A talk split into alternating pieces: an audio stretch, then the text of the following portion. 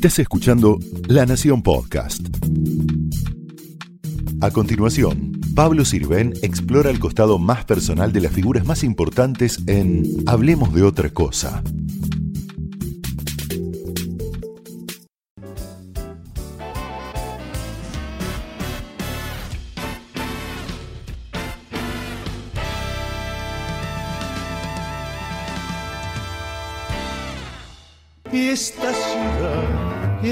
Embrujada sin saber por el hechizo cautivante de volver. No sé si para bien, no sé si para mal, volver tiene la magia de un ritual. Muchas gracias, maestro Julio Le Parc, por recibirnos acá en el CCK en esta mega muestra, la más grande de, su vida, ¿no? Porque creo que, es más grande incluso que la de Palais de Tokio. Sí, es más grande. De París, 3.000 metros cuadrados, más de 160 obras. Cierto. Cuando un artista trabaja, yo no sé si usted trabaja de a una obra por vez o a veces comienza otra al mismo tiempo. ¿Cuál es la sensación cuando en estas mega muestras tiene esa retrospectiva que ve todo su trabajo de tantos años, de tantas décadas? Y es una muy buena sensación porque es como si yo hiciera un recorrido para atrás y al mismo tiempo es el presente y al mismo tiempo con mucho optimismo puedo decir que puede ser también para el futuro mm. de mi trabajo. ¿Y surgen de ahí eh, cuestiones o sensaciones o, o curiosidades para nuevas obras? Sí, siempre, porque no solamente viendo mi, producción, mis obras, mis cosas, mis experiencias, sino que en permanencia puedo tener una actitud de curiosidad, de mirando todo lo que veo. Por ejemplo, la señorita se, se rasca la uña, hay un movimiento, entonces ese movimiento puede el artista plástico siempre está observando, digamos, todo y, de todo puede sacar algo para su obra. En el, caso mío, sí. En el caso de otros artistas, pueden estar eh, obsesionados por su propia producción, su propio estilo, su propia manera de hacer. Mm. Aquí, por ejemplo, Julio, ¿qué, estamos viendo? En esta, hay tres obras en esta, en esta sala. Bueno, está un tema de desplazamiento, se llama volumen virtual en el proceso de buscar una participación cada vez más activa del espectador. En este caso es el caminar del espectador que... Que transforma la obra, Que transforma la obra. Mm. En el caso de esta obra que está acá al, costado es un móvil que con su propia presencia, su propio movimiento, su propio tiempo, incorpora el tiempo del que la persona que lo mira. Puede ser poquito, puede ser más, puede ser menos. Su obra, este, a diferencia de la mayoría de las obras de artistas plásticos que, que uno la puede ver de distintas maneras, ¿no? pero es como una obra cerrada. Su obra siempre está abierta y en, proceso de, digamos, el, espectador le pone mucho de su parte, ¿no? como lúdico, también muy lúdico. Sí, también es, es uno de los, de los temas no solamente solicitando al espectador desde el punto de vista visual o óptico, sino también poco a poco en varias experiencias he tratado de incorporar al espectador con su comportamiento, con su manera de mirar, con su manera de moverse, con su manera de, de participar a diversos, diversos grados. Lo invito a ver un video.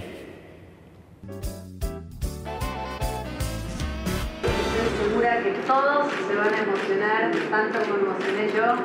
No puedo agregar más cosas que las que ustedes dijeron en agradecimiento, pero sobre todo estoy feliz que, que algo que fue un sueño hace dos años hoy se pudo hacer realidad.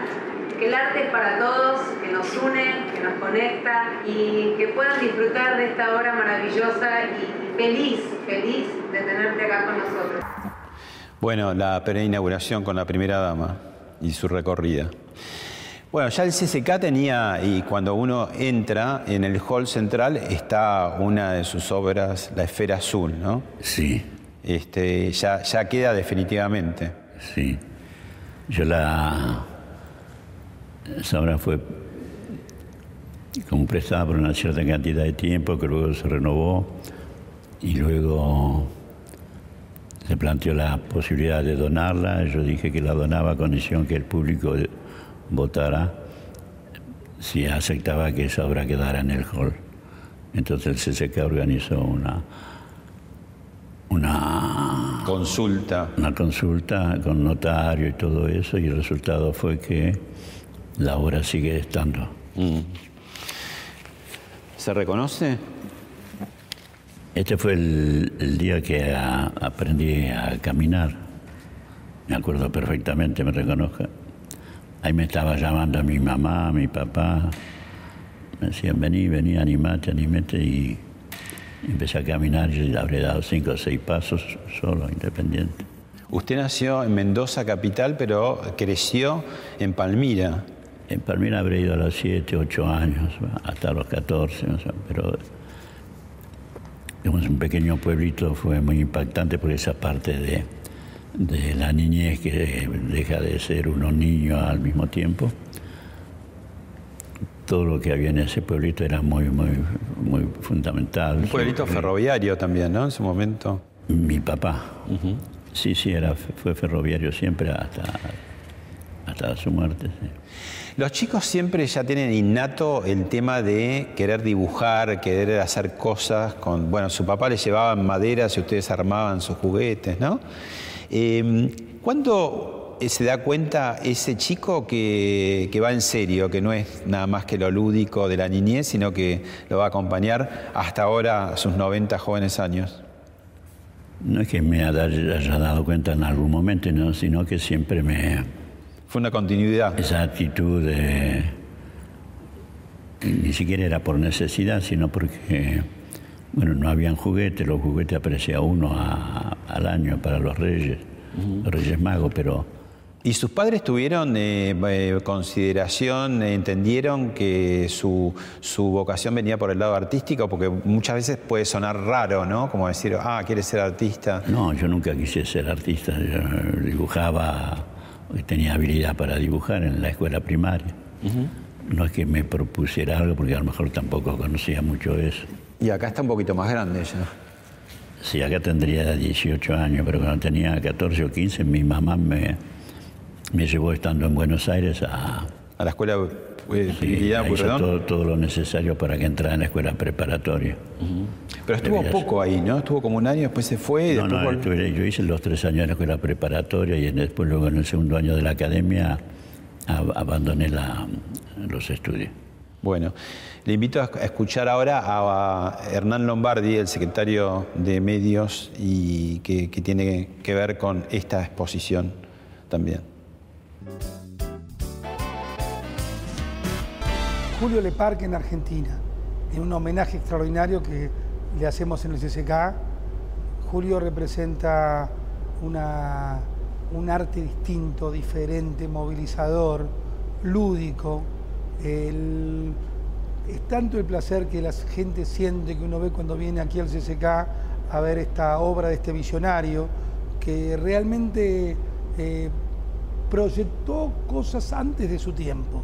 Pero uno puede pensar en la geometría, puede pensar en arte cinético, puede justificar muchas cosas, en mi caso yo soy ingeniero, ver la, parte de ingeniería o de arquitectura atrás de su obra. Pero lo esencial no es nada de esto, lo esencial es el placer directo que uno siente ante la contemplación de la obra, que simultáneamente tiene una gran racionalidad y una enorme sensibilidad. A mí en lo particular esa combinación de la invariancia de algunos elementos, pero con las permutaciones permanentes realmente es algo que me conmueve y estamos muy satisfechos que todos los argentinos lo puedan disfrutar. Cuando llegó a Buenos Aires, una de las primeras cosas que le impresionó fue ver a los muralistas, a este, Berni, Castanino, Spilimbergo, que estaban en ese momento estaban pintando la bóveda de las Galerías Pacífico. Es cierto, sí, sí. ¿Y qué, qué, ¿Qué veía que en ese momento? ¿Qué, y el, experiencia? Era un adolescente y con otros adolescentes de la escuela primaria teníamos mucha curiosidad, íbamos al museo, a la biblioteca, a las exposiciones, y lógicamente eso era un acontecimiento muy grande y muy importante que, bueno, en realidad ellos eran jóvenes artistas, nosotros adolescentes, pero ya tenían 40 años, seguían siendo jóvenes, pudieran hacer un trabajo lógicamente no a la medida de los grandes espacios, grandes paredes que tenían los mexicanos, pero hechos aquí con... Como Siqueiros en su momento que hizo, claro. Los Siqueiros, Rivera, Orozco, de los grandes muralistas mexicanos. Mm. Además de toda su producción, eh, lo político se le dio desde chico, porque usted estuvo en el centro de estudiantes. Bueno, desde, chicos... Eh, ¿El aspecto político fue No, por lo menos sensible a las injusticias sociales, a las diferencias. Mm. Mi padre era ferroviario. Por casualidad, cuando yo era chico vivíamos en la ciudad de Mendoza frente al Club de los Ingleses, mm. que eran los que dominaban todos los ferrocarriles. Y había como un muro y ese muro separaba dos mundos, un mundo en el cual yo no estaba y el otro mío, que era en el cual yo era muy feliz aunque no tuviera los elementos que tenían los, los niños que estaban del otro lado. De hecho, en esta muestra que es en cuatro pisos, eh, en el subsuelo hay una sala con eh, esos murales de tortura ¿no? que hizo en los años 70, que denunciaba justamente a las dictaduras militares de latinoamericanas ¿no? de los años 70. Sí, pero eso es un comportamiento con contra Nétor, Marcos y Gamarra, cuatro, y hicimos ese, ese trabajo que nos llegaban muchas informaciones de lo que estaba sucediendo en Brasil, las 3A en Argentina que funcionaban ya y, lo que se iba, lo que se estaba preparando sobre todo que fue cada vez peor. Mm. Entonces dijimos, bueno, utilicemos nuestra capacidad de dibujar o pintar para aportar a nuestra modesta dimensión algo que en realidad sirvió para las denuncias de juristas eh, franceses que venían a América Latina y denunciaban los, los atropellos a los derechos humanos, después ayuda a la familia de los presos políticos y todo lo demás. La periodista y crítica de arte de La Nación, Celina Chatruc, tiene un comentario al respecto y una pregunta que quiere hacerle. Julia Leparc defendió el valor de la interacción medio siglo antes del boom de las redes sociales. En una entrevista dijo que si el público era tomado en cuenta por sus obras, tal vez eso lo llevara a preguntarse por qué no obtenía lo mismo en otros ámbitos. Y ahora sorprende en el CCK con una serie de pinturas muy explícitas que denuncian la tortura durante los gobiernos militares en América Latina. Me gustaría que nos cuente qué lugar ocupó en su obra la dimensión política. Bueno, en ese caso de los cuadros de la tortura fue como una, y como decía antes, una aplicación directa de nuestra capacidad de, dibujar o pintar. Pero además la dimensión política era ver de qué manera la contestación que podía existir al medio general de la sociedad, y en particular a la parte cultural y más más cerca a uno el, el medio artístico. Era no quedarnos en un análisis, una teorización o una denuncia de el funcionamiento y la valorización de la creación artística por unos pocos y todo lo demás, ver de qué manera en nuestro propio taller, con nuestras propias manos, podíamos tratar de buscar un cambio en la relación entre aquel que le llaman el espectador, que en realidad está completamente dejado de lado en el medio artístico y ve de qué manera acercarse al espectador, no obligadamente acercarse al crítico de arte o al director de museo al coleccionista, que, eran más o menos los que dominaban, sino ver haciendo cosas, cómo crear una relación más directa.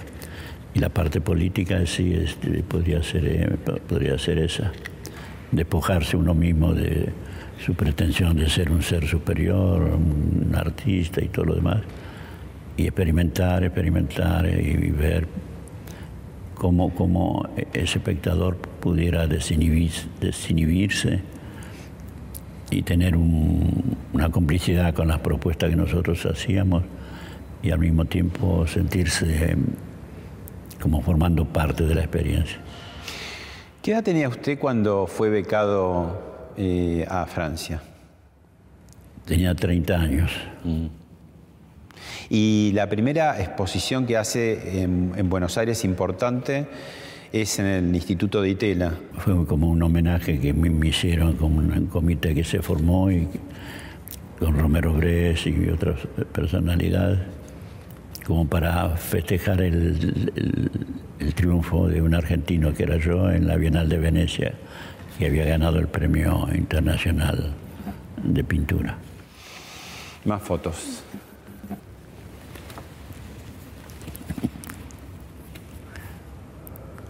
Los tres bandidos andan por acá ahora. Crecieron un poco, ¿no? Cuéntenos qué en la foto. Eh, este que está por acá y, todos están, por están acá en Buenos Aires. Bueno, a propósito de, su hijo Yamil, con el que vamos a hacer una recorrida ahora, eh, tenemos un video para ver.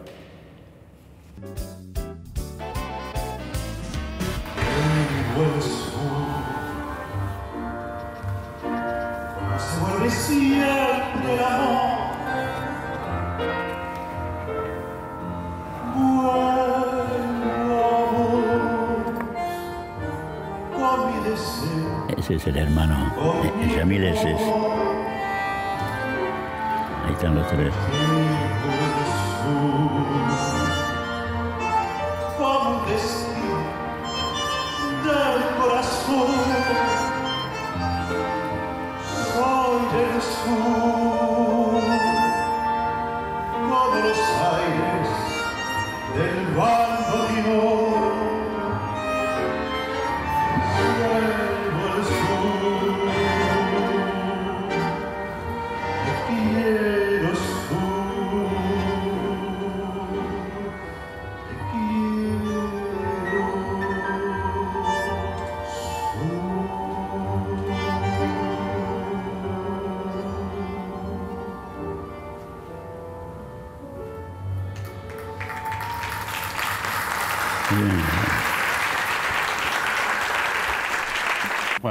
con Yamil Leparc, director creativo del taller Leparc en París y director general de la mega muestra que atraviesa Buenos Aires.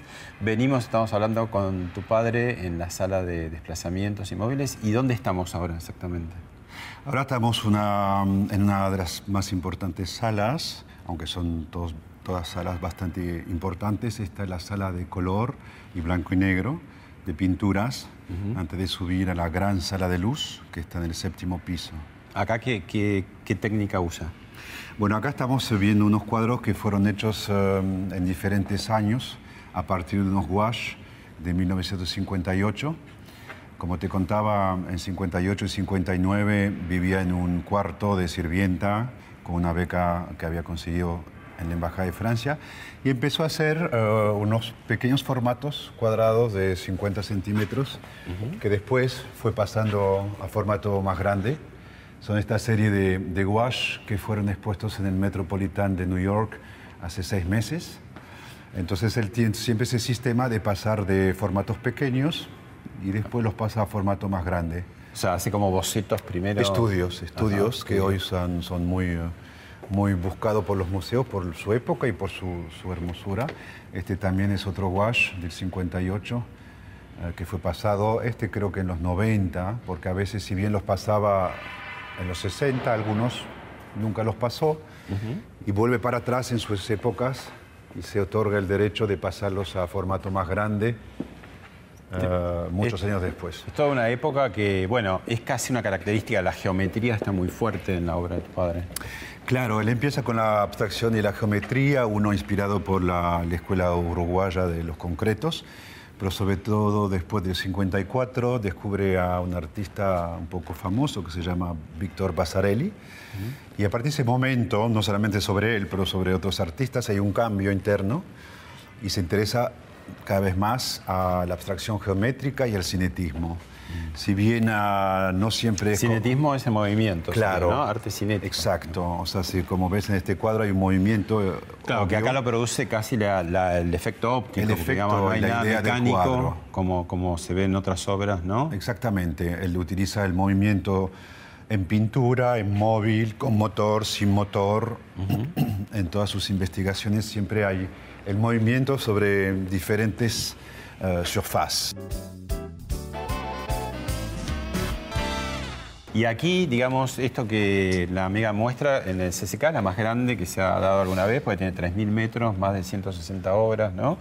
Y además eh, eh, está en el Museo de Bellas Artes. Sí, al principio la idea nació de un homenaje nacional y la duda era hacerlo en el CCK, que tiene unos espacios maravillosos, o en Bellas Artes, que tiene una cierta legitimidad como museo nacional y una historia de hace 50 años con Julio Leparc. Estaban en ese dilema y dijeron, lo hacemos en los dos. Conseguí los dos al final. Más Ah, el Teatro Colón, el Centro de Experimentación. Sí, sí, ¿no? sí, más el Teatro Colón, una gran instalación que inauguramos el 22. Y más el obelisco. El obelisco en octubre, si Dios quiere, podremos asistir a obras lumínicas sobre el obelisco, presentación de un primer libro monográfico.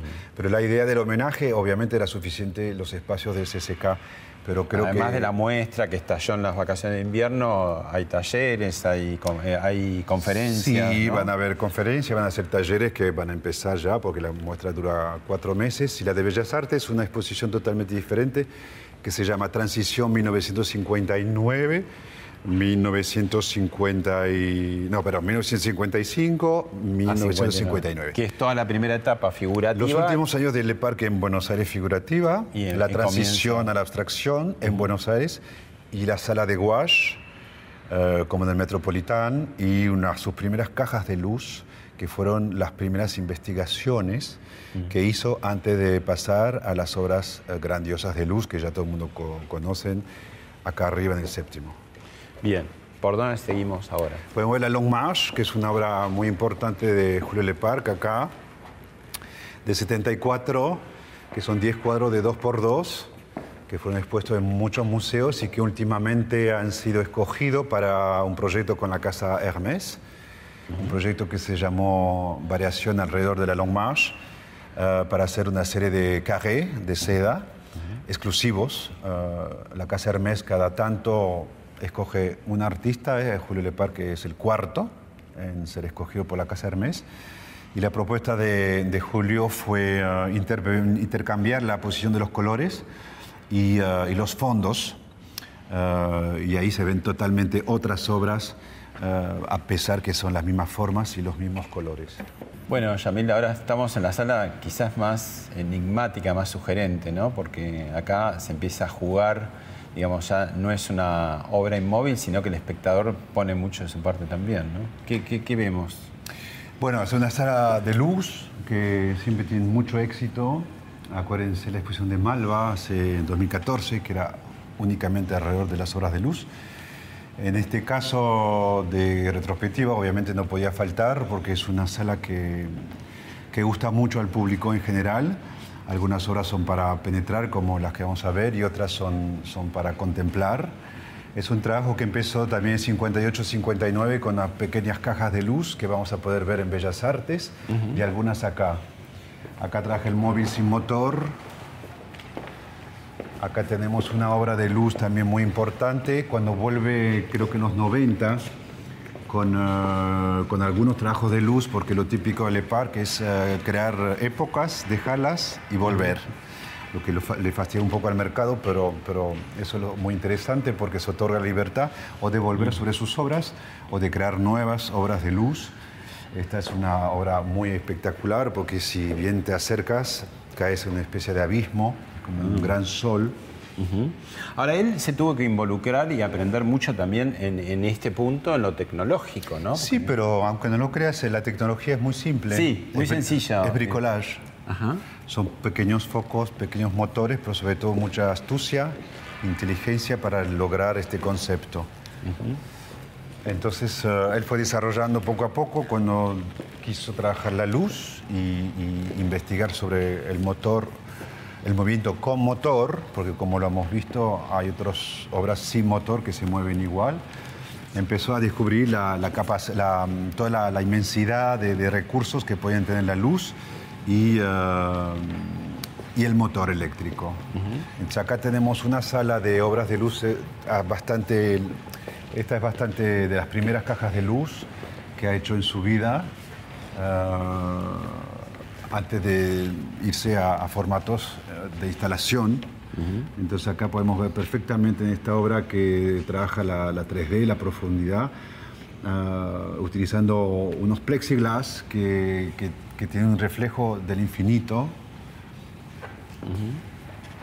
Las dos estas son también muy típicas de sus primeras cajas de luz donde volvemos también a crear una, dimensión, una profundidad. Una atmósfera, ¿no? Tiene así. Exactamente, hay una especie de. Para mí es el primero trabajo 3D o, de holograma, eh, sin tener la conciencia que lo estaba haciendo, obviamente. Como él dice, nunca tuve conciencia ni nunca pensé voy a ser el artista de la luz. Empezó a investigar, como investigó con el color, el blanco y negro.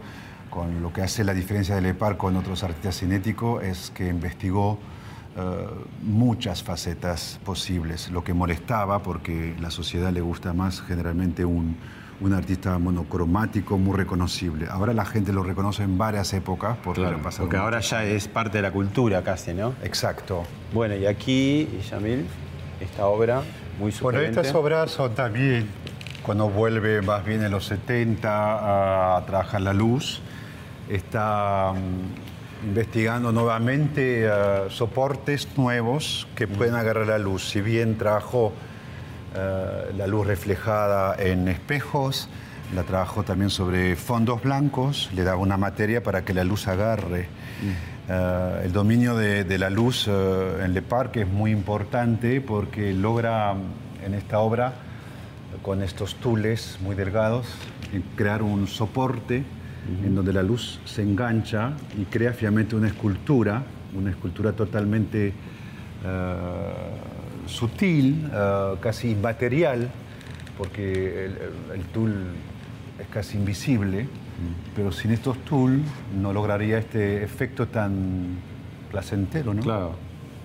Ahora vamos a una sala donde eh, parece que uno, la sensación es que te, vas que te mareas, ¿no? Porque son como... Bueno, esto es el típico laberinto de la época del GRAV, del Grupo de Recherche Visuel, el grupo de, arte, de investigación de artes visuales. La voluntad era crear en el, en el espectador una, una, diferencia y una, una involucración física porque en esa época el arte era muy convencional, muy de cuadros en paredes en París, y la vanguard todavía no había llegado realmente a estos, eh, a estos extremos como hoy, hoy, en el mundo. Entonces con el grupo pensaron en obras que, que provoque realmente lo que ellos pensaban que tenía que sentir el espectador. Entonces con la vibración, con la penetración de la obra, era una forma de decir, de abrir al, al público y al mundo una nueva forma de sentir el arte. Sí, y ahora entramos en un laberinto eh, que yo te confieso me costó salir, ¿Ah, porque en un punto los espejos te...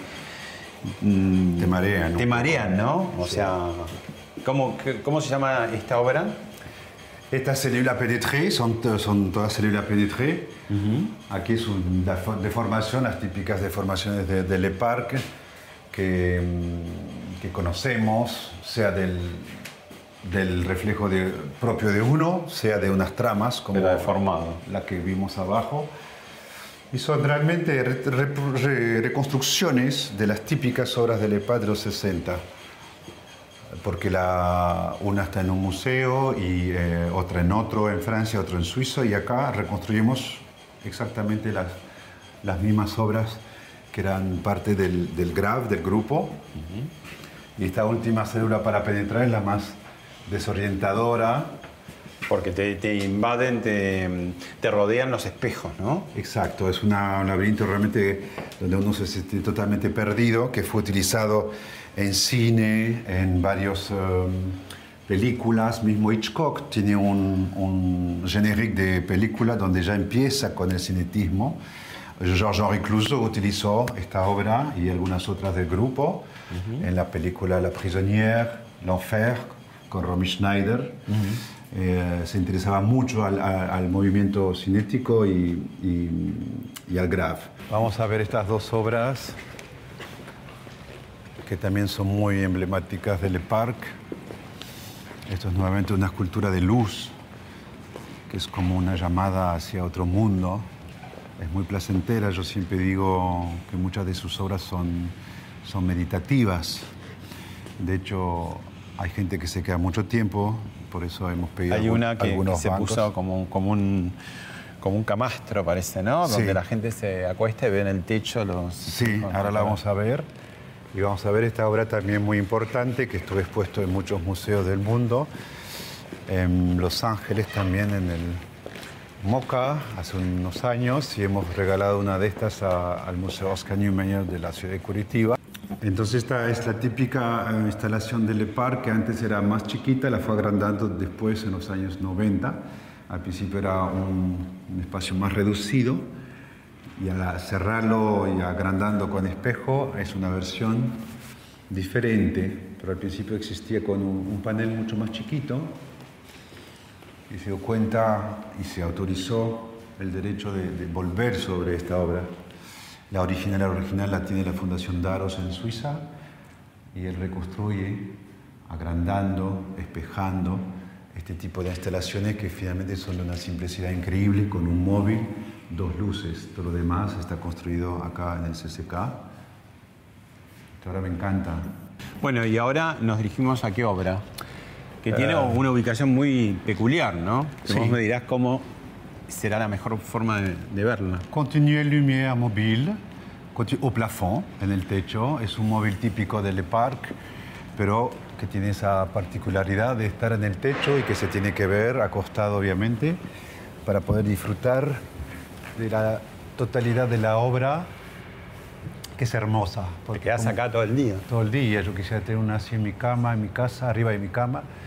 Y, son una serie de placas de acero inoxidable espejadas con dos llegadas de luz. Bueno, el cilindro, ¿en qué consiste? Bueno, el Continue, Continue Lumière Cylindre es una obra muy importante, muy famosa porque existen en, en varios tamaños, en varias colecciones. La última obra, Cilindro, ha sido, eh, eh, entró al Met también, hemos regalado un cilindro de este, de este tipo. Él empieza con el cilindro en forma chico, un metro, un metro y medio, después se pasa a dos metros. Y finalmente se pasa a cinco metros y medio para el Para Tokio. Y lo compró la colección François Pinot en Venecia. Y, y bueno, el Met recibió uno, este está hecho para acá eh, es una de sus esculturas más emblemáticas. Eh, es la primera obra que entró a un museo americano, el Museo de, de, Luisiana. Esto es lo que se llamaría una escultura lumínica. Lumínica, Que dispara, ¿cuántos? No sé, porque son cantidad de, de haces ¿no? que atraviesan. Exactamente, son miles de propuestas filtradas de luces de, eh, blanca filtrada y reproducida al infinito porque es un círculo cerrado de espejo. Entonces cualquier llegada de luz tiene una vida eterna. Si te fijas en, la, caja, ahora nos fijamos, es de una simplicidad increíble. Es lo que hace el arte de, Le Parc en, sus obras lumínicas, es la, simplicidad de recursos para eh, el máximo resultado. Es eh, una obra cautivante porque como logra una escultura, a veces de algo que es inmaterial. Es una obra en permanente eh, inestable, ¿no? En algún punto. Él trajo mucho eso, fue un, motor de investigación, la inestabilidad de la obra, mm. para justamente eh, diferenciarse con lo que es un cuadro. Claro. Mismo en sus cuadros. Está como vivo, digamos, ¿no? Exacto. Pero esto lo, lo, logró mismo con cuadros que son fijos al final, los que vimos hace un rato siempre tiene movimiento. Ah, bueno, también los impresionistas tenían su movimiento, pero se pasa al extremo, al extremo del movimiento justamente de la obra inestable y, ah, que nunca se acaba con, ah, con, este tipo de obra o con los móviles. O sea que cada, eh, cada foto va a ser un distinto, Total, no sé, se podría calcular la cantidad de de rayos que provoca esta pieza en, un tiempo récord y estamos hablando de miles y miles de, de rayos. Bueno, estamos en una sala de escultura sin motores, ya la luz, pero una luz, estamos en el mundo físico, podríamos decir, ¿no? Porque se ven las obras tal cual, eh, tal cual están, ¿no? No, no, no, no, hay, no hay cambios. O sí también, bueno, hay como el espectador se ponga, ¿no? Exactamente. Esta obra, que es hermosa, que acaba de salir de la fábrica, eh, tiene su movimiento, pues si empiezas a rodar, a rodear la escultura, vas a tener muchos ángulos muy diferentes y vas a empezar a descubrir a qué punto eh, al desplazarte con ella... Acá el trabajo es del espectador, ¿no? no es tan obvio como la, sala de desplazamiento que vamos a ver después. Es una obra que encontramos acá, siempre esas curvas que hemos visto abajo en, el color. Y esta obra puede resultarle familiar al público porque hay una igual eh, que está cerca del Museo de Bellas Artes. Una más grande. Enfrente del museo. Enfrente del museo. Ah, que, hemos dado junto al Citibank mm. ah, para ustedes, los argentinos. Sí, sí. Entonces estas esculturas son de la familia mm, de la época blanca. Y acá tenemos las torsiones que son más recientes, más de los años 90, cuando empieza a, a volver a la escultura, Ah, decide trabajar el acero inoxidable y otros nuevos diseños. acá tenemos sus primeros volumen de, en, blanco, donde trabaja la escultura mural finalmente, donde vemos cómo trabaja la sombra, cómo trabaja también el movimiento, en esta también. Esta es, clarísimo que acá hay un movimiento, ¿ves? Sí. Según cómo caminas, va, según la, sombra se va quitando. Y está volviendo. Esta también es una de mis preferidas. Me encantan las ondas. Cómo logra esa, dulzura de onda. Mm. Y acá atrás tenemos una de sus primeras esculturas, creo que también del 58, si no me equivoco, donde ya vemos perfectamente el móvil y el 3D. Claro. La profundidad que crea. Las cajas, ¿no? Con son plomitos de pesca. Ah. Sobre nylos y según donde la ves, ves inmediatamente como ya, ya, estaba en 58 eh, descubriendo y trabajando la profundidad y el volumen. Bueno, seguimos charlando con Julio Leparc y los hijos, ¿no? ¿Tomaron rumbos artísticos parecidos, diferentes? Bueno, hay uno que hizo la Escuela de Arte Decorativo completo y es que está filmando ahora acá todo lo que puede para acumular material por una eventual, eventual documental.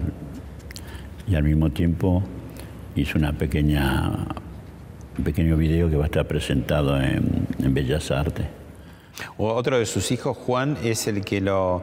Eh, Juan también hizo Escuela de Bellas Artes. Y introdujo el tema del casco virtual para sus obras, ¿no? Sí, sí, sí, porque él tiene un dominio en todo, todo lo, nuevo, todo lo que aparecía de, en materia de numérico y lo demás, y videos y esto y todo.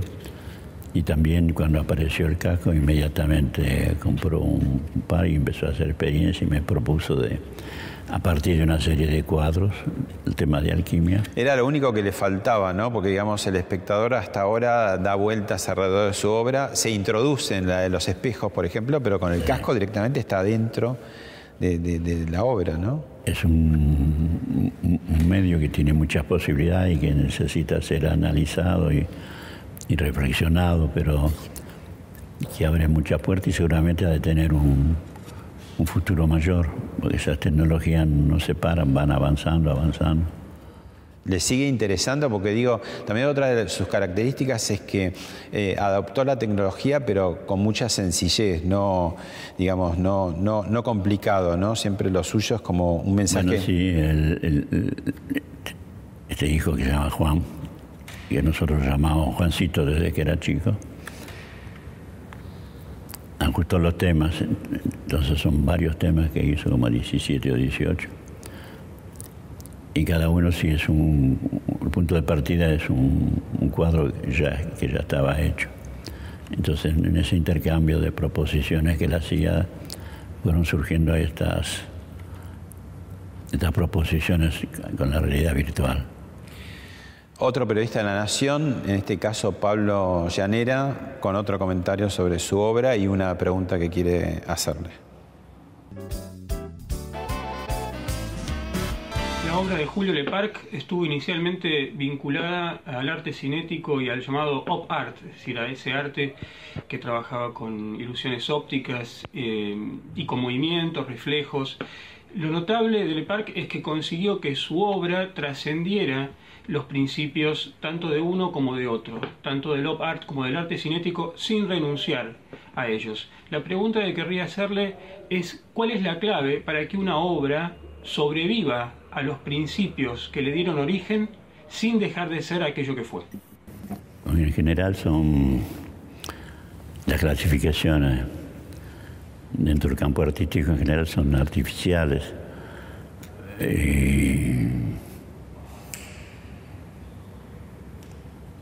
Es una facilidad clasificar arte óptico cinético a artísticos, a los artistas que pueden tener únicamente el uso de un mismo material o el uso de una misma posibilidad como puede ser el movimiento de la luz.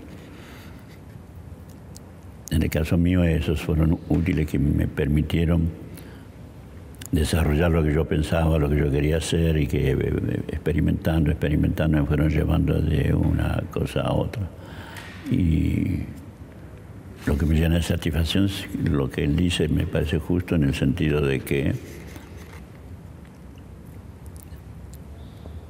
como si yo quedara fuera de esa corriente al mismo tiempo que habiendo utilizado los medios como el movimiento, la luz o la parte óptica o la participación del espectador y los juegos, muchas cosas que se elaboraron a continuación o que elaboré a continuación y que hacen de que lo presentado es lo que está presentado y que no hace falta ah, llevarlo a una clasificación. Mm que es una experiencia, digamos. En general yo le llamo siempre experiencia, si no tengo ningún temor en contradecirme en la medida que voy trabajando, encuentro algo que es interesante, trato de, desarrollarlo sin tener el prejuicio de, plantearme es arte óptico o no, es arte cinético o no, sino... Ahora, es, notable que hizo eh, obra, digamos, hace 40, 50, casi 60 años. ¿Quién? Eh, usted, ¿no? Eh, que hoy luce completamente actual y, diría en algún punto hasta la vanguardia, ¿no? Como en, en, esas épocas que no había tanta mundo virtual, ni tanto pixelado, ni todo, todo era como mucho más lineal, más burocrático el arte en algún sentido, usted tuvo esa visión, digamos, casi futurista, ¿no? del arte. Bueno, como siempre lo que digo sí que será el producto del, trabajo y lógicamente de una reflexión general sobre lo que es el arte en la sociedad actual, el artista en ese contexto y tratando de, desmenuzar lo que yo había aprendido, lo que yo tenía como interesante de ese artista del pasado. Y para mí fue, fue eso, no es que trate de ser visionario, sino que sin querer casi. Si me hubiera propuesto ser visionario no, hubiera conseguido seguramente nada, pero sino que y tampoco no quiero exagerar, sino que son experiencias, experiencias que una me lleva a las otras y al estar pendiente de los resultados y viendo las posibilidades, lógicamente que esta obra que está acá se, se llama Formas Virtuales, mi hijo ha, señalado una cantidad de obras que, en las cuales desde los años 59 empecé a, utilizar ese, eso. Una pequeña web se llama Real y, Virtual, por ejemplo, en el año 59 y, en muchas ocasiones he utilizado ese modo porque correspondía a, mis experiencias. No estaba pensando que 60 años más tarde iba a aparecer las máquinas de realidad virtual. Claro. Gabriel Levinas, otro periodista también especializado en arte, tiene otra interrogante para hacerle. Don Julio, una cosa que siempre me, pregunté.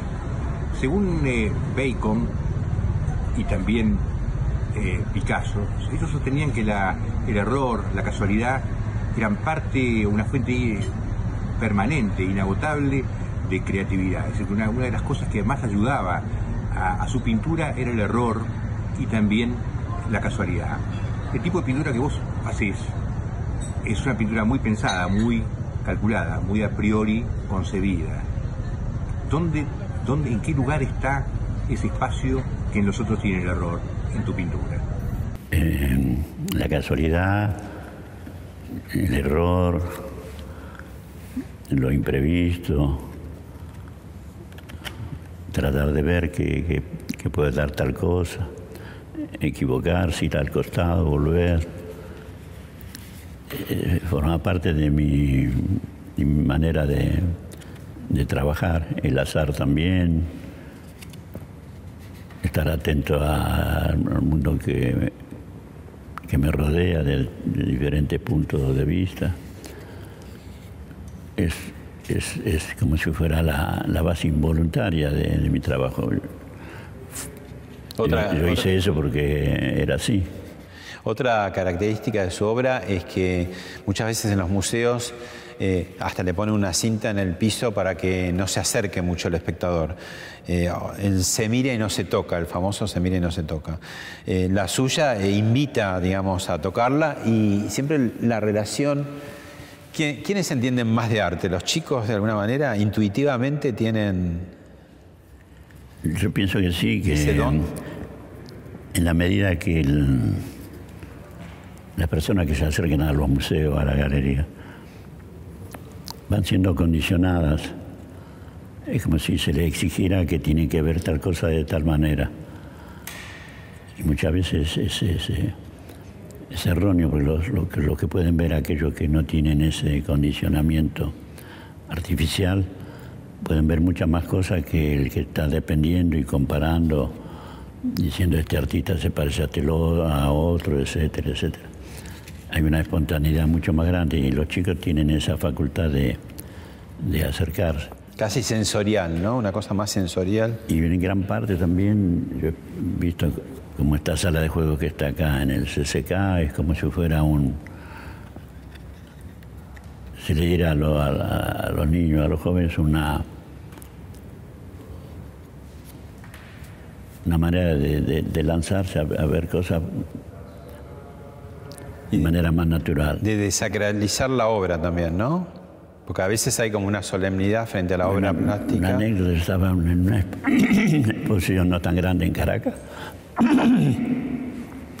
y apareció una pareja, yo estaba en el museo donde estaba la exposición y me dijo, esta mañana, después del desayuno, dijimos a los chicos que íbamos al museo.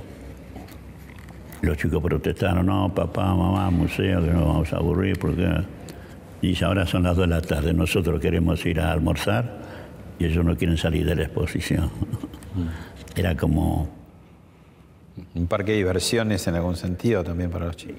pero al mismo tiempo, al no ser parque de diversiones, porque ah, las propuestas son reflexionadas, ah, maduradas, hechas, tienen sus limitaciones, su...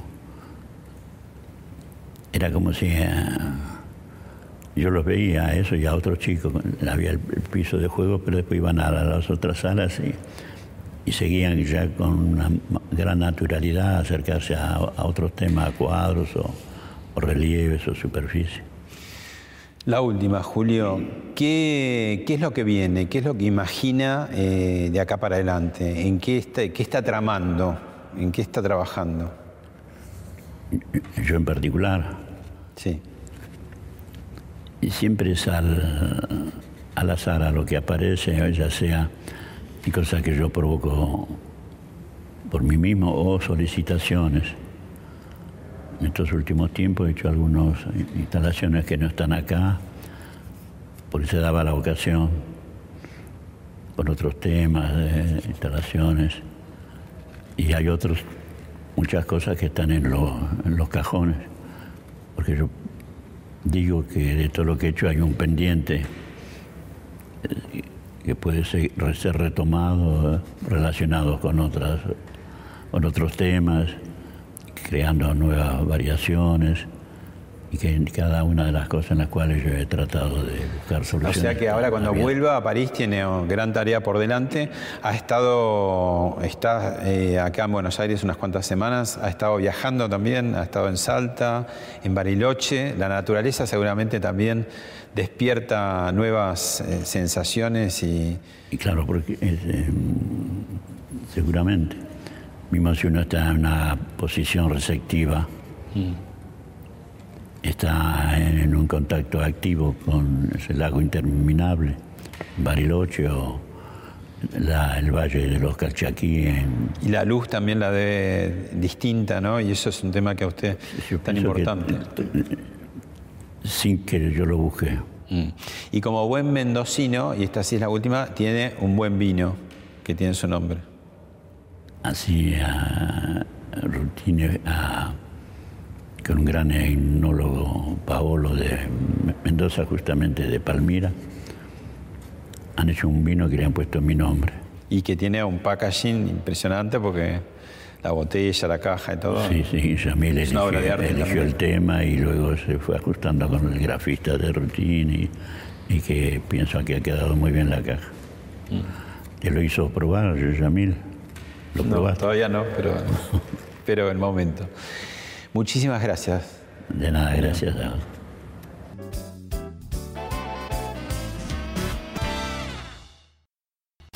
Esto fue Hablemos de otra cosa con Pablo Sirven, un podcast exclusivo de La Nación. Escucha todos los programas de La Nación Podcast en www.lanacion.com.ar. Suscríbete para no perderte ningún episodio. Estamos en Spotify, Apple Podcast, Google Podcast y en tu reproductor de podcast favorito. Seguí escuchando La Nación Podcast.